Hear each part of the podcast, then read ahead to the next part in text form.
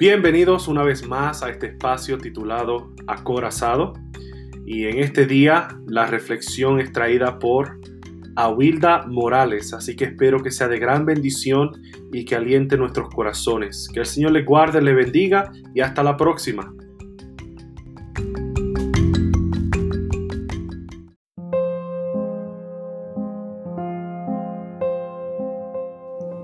Es pues la fe la certeza de lo que se espera, la convicción de lo que no se ve.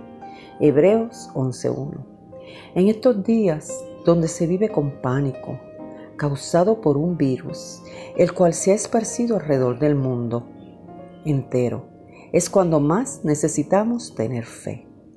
Fe en las promesas de Dios. En la Biblia existen tantas promesas que Dios le hizo, les dejó a sus hijos. Si vamos al Salmo 91, del 1 al 6, allí el Señor nos dice, el que habita al abrigo del Altísimo morará bajo la sombra del Omnipotente. Diré yo a Jehová, esperanza mía y castillo mío, mi Dios, en quien confiaré. Y él te librará del lazo del cazador, de la peste destructora con sus plumas te cubrirá y debajo de sus alas estarás seguro. Escudo y adarga es su verdad.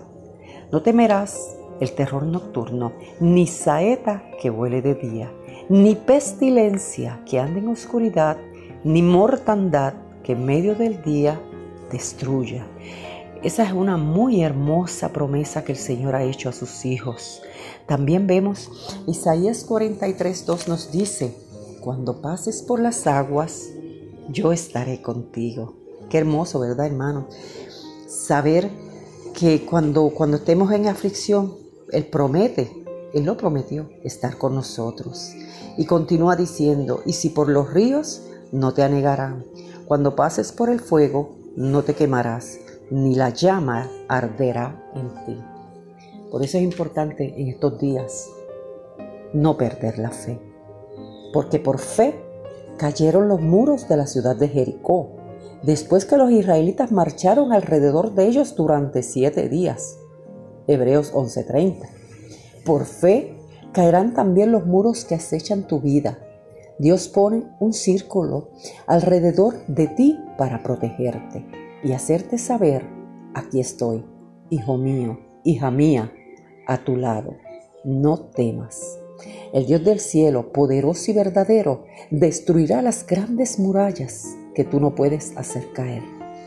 Sigue el manual de instrucciones divinas que hay en su palabra. Lee la Biblia y entrarás a un círculo de protección sagrada. Con tus ojos verás la victoria que Él te dará. También recordemos cómo el Señor nos, nos prometió proveernos, así como Él proveyó a Elías en la cueva, como lo alimentó y cuidó al pueblo de Israel en el desierto, así lo hará con nosotros. No olvidemos que nuestro Dios es un Dios de lo imposible, que lo que Él ha prometido, Él lo cumplirá y Él cuidará a sus hijos donde quiera que estén. Por eso ante esta crisis tenemos que orar, doblar rodillas y orar y pedirle al Señor protección pero sin temor, hermanos.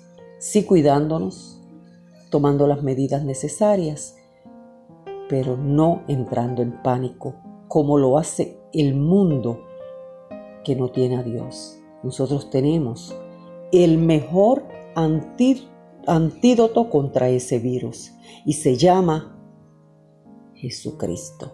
Dios les bendiga.